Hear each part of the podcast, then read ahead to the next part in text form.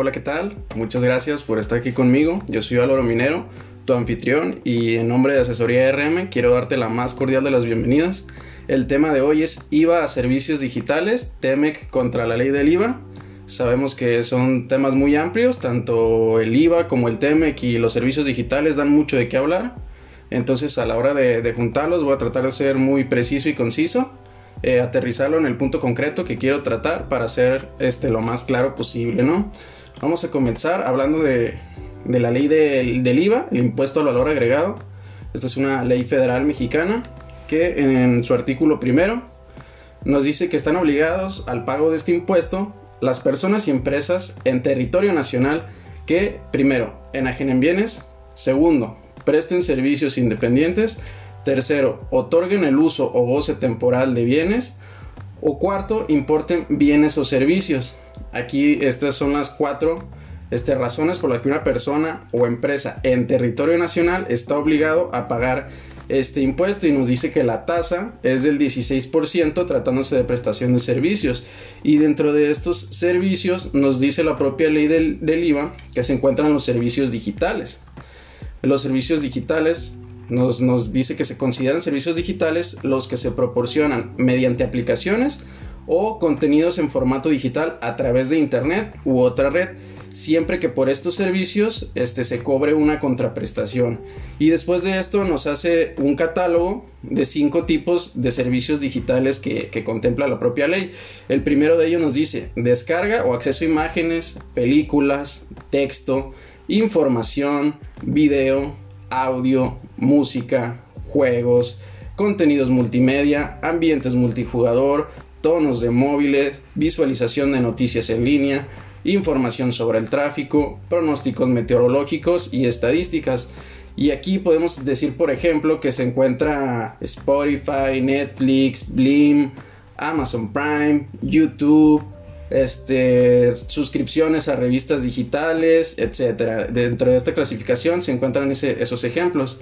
En segundo lugar, nos dice los de intermediación entre terceros que sean oferentes de bienes o servicios y los demandantes de los mismos. Entonces, como ejemplos de intermediarios tenemos Uber, Didi, Cabify, eh, Uber Eats, Didi Food, Rappi, Sin Delantal, Mercado Libre, eBay, Amazon Shop, eh, Facebook, Instagram.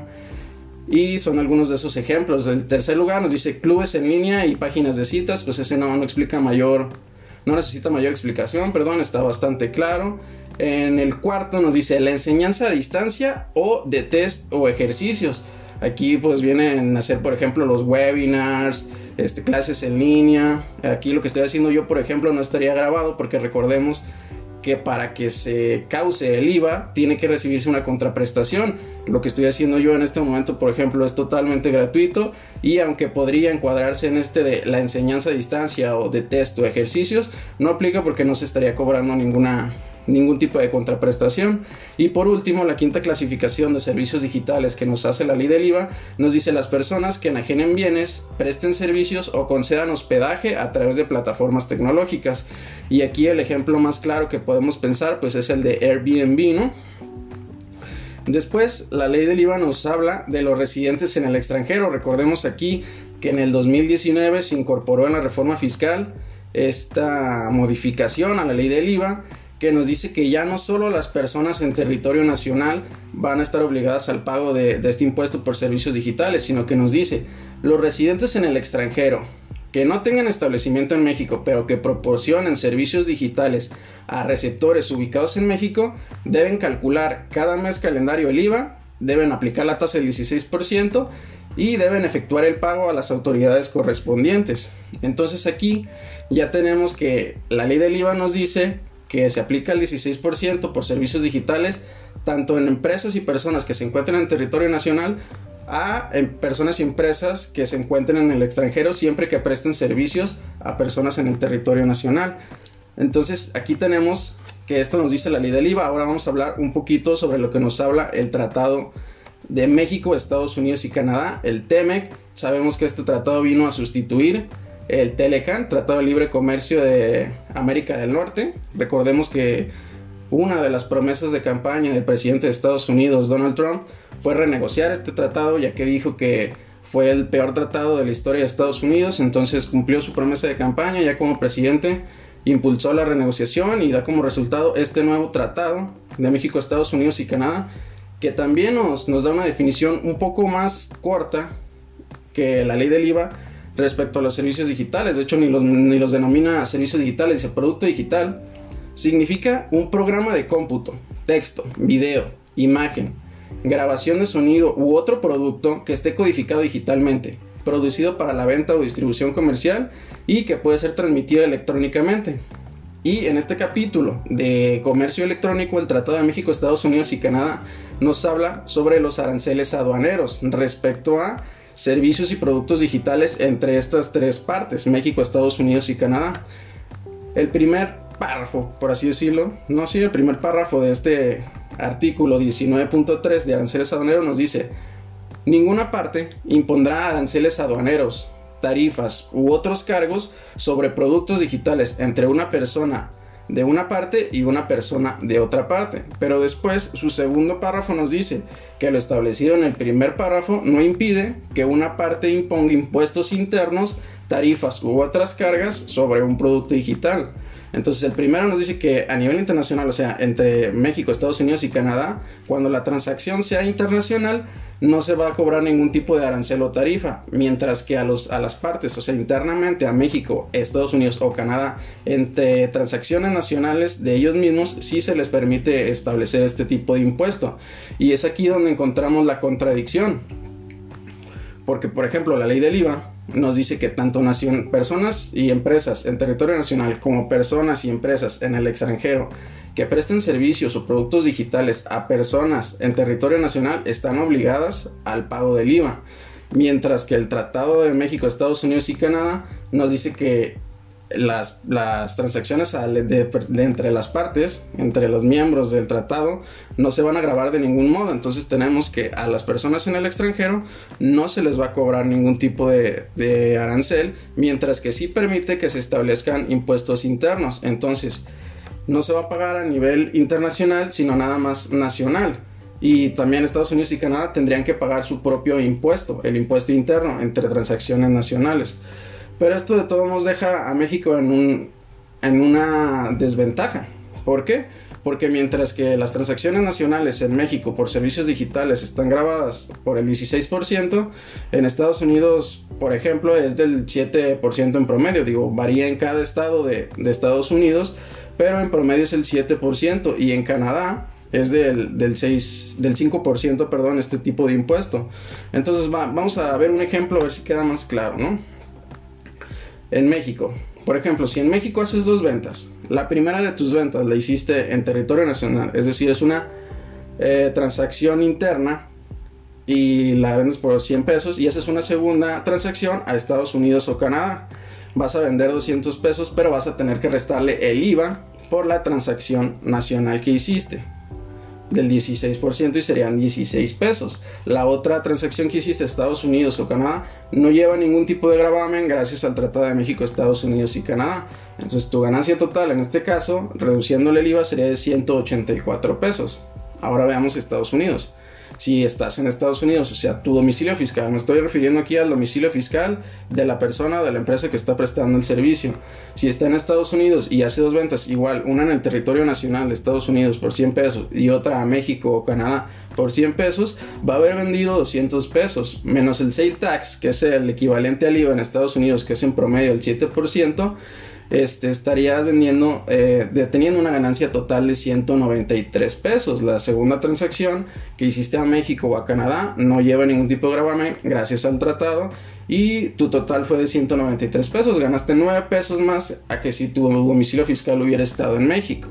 Por último, en Canadá, haces igual dos ventas, una nacional en territorio canadiense y la segunda de las ventas la haces a México o Estados Unidos también de 100 pesos. Habrás vendido 200 pesos menos el GST del Goods and Service Tax, que es el equivalente al IVA en, en Canadá, que es del 5%, estarías teniendo una ganancia total de 195 pesos. La segunda transacción no llevó ningún tipo de gravamen porque le hiciste a México o Estados Unidos y gracias al tratado no tienes que pagar ningún tipo de impuesto. Tu total fue de 195 pesos y ganaste 11 pesos más que en México. Entonces, viéndolo de este modo, México es el país del Tratado de México, Estados Unidos y Canadá menos atractivo en cuestión de IVA a servicios digitales. ¿Por qué? Porque en Estados Unidos estarías ganando más gracias a que el sale tax es menor y en Canadá el GST es menor. En México sería mucho más caro.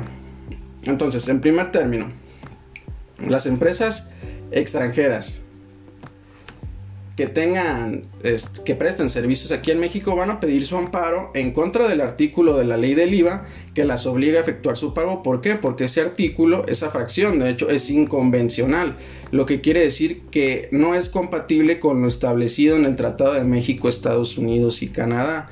Estas personas, empresas que hagan negocios en México, y a partir del primero de julio ya no van a estar obligados, pero van a tener que pedir su amparo, porque la ley del IVA sigue vigente. Mientras estas personas no pidan su amparo, eh, las autoridades fiscales van a cobrárselo de conformidad con la ley. Entonces, las personas en el extranjero van a pedir su amparo por la inconvencionalidad del artículo que los obliga a pagar el IVA, pero entonces los nacionales, ¿qué? Nos quedamos en estado de desventaja, siendo que la constitución dice que los mexicanos estamos obligados a contribuir de manera proporcional y equitativa. Y aquí yo pregunto, ¿es proporcional y equitativo que México pague por servicios digitales un IVA a tasa de 16%, siendo que en Estados Unidos o Canadá se paga entre el 7 o 5% por este mismo, este mismo tipo de servicios?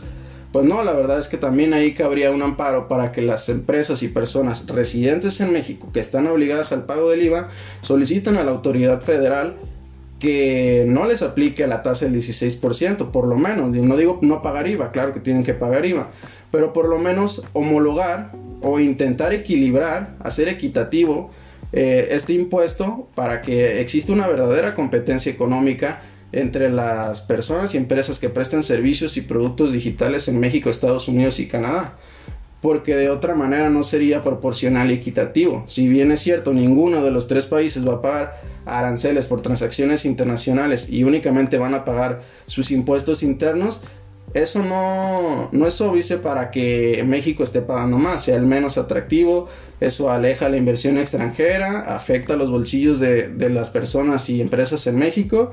Y la opción, la optativa que aquí se presenta es el amparo ya sea si es empresa o persona residente en el extranjero o persona o empresa residente en México, a ambos les beneficiaría un amparo. Como repito, a la empresa en el extranjero les sirve para que no le apliquen el artículo de la ley del IVA que los obliga a efectuar el pago, sino que se les aplique el Tratado de México, Estados Unidos y Canadá y no tengan que pagar por una transacción internacional, simplemente la, la nacional.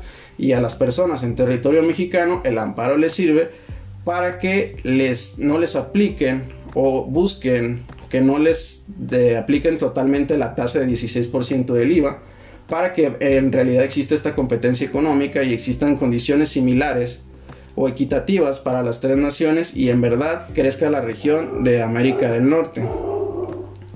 Finalmente, al, final de cuentas, al Poder Judicial de la Federación le va a tocar este, resolver estos asuntos, estudiarlos y esperemos que resuelva eh, conforme a derecho corresponda y que, y que busquen siempre el beneficio de, de los mexicanos, ¿no? Y no solo de los mexicanos, sino, como repito, una, una verdadera este, situación de equidad y proporcionalidad entre las tres naciones para que presten estos servicios y no exista un país en desventaja o en tanta desventaja como México, ya que los, el IVA es más del doble de alto que los impuestos similares en, las otras dos naciones de la región. Entonces sería muy interesante y va a ser muy interesante ver cómo va a resolver el Poder Judicial de la Federación este, este tipo de asuntos.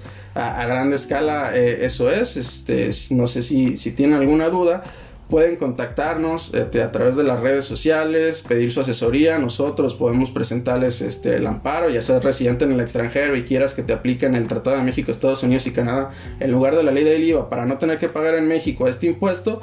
O bien si eres una empresa o persona en México que hace transacciones nacionales y te gustaría o piensas que te convendría presentar un amparo para que una autoridad, una autoridad del Poder Judicial Federal decida si se te reduce la tasa del 16% del IVA para que exista una verdadera este, competencia, una verdadera situación de igualdad con tu competencia que está en Estados Unidos o Canadá.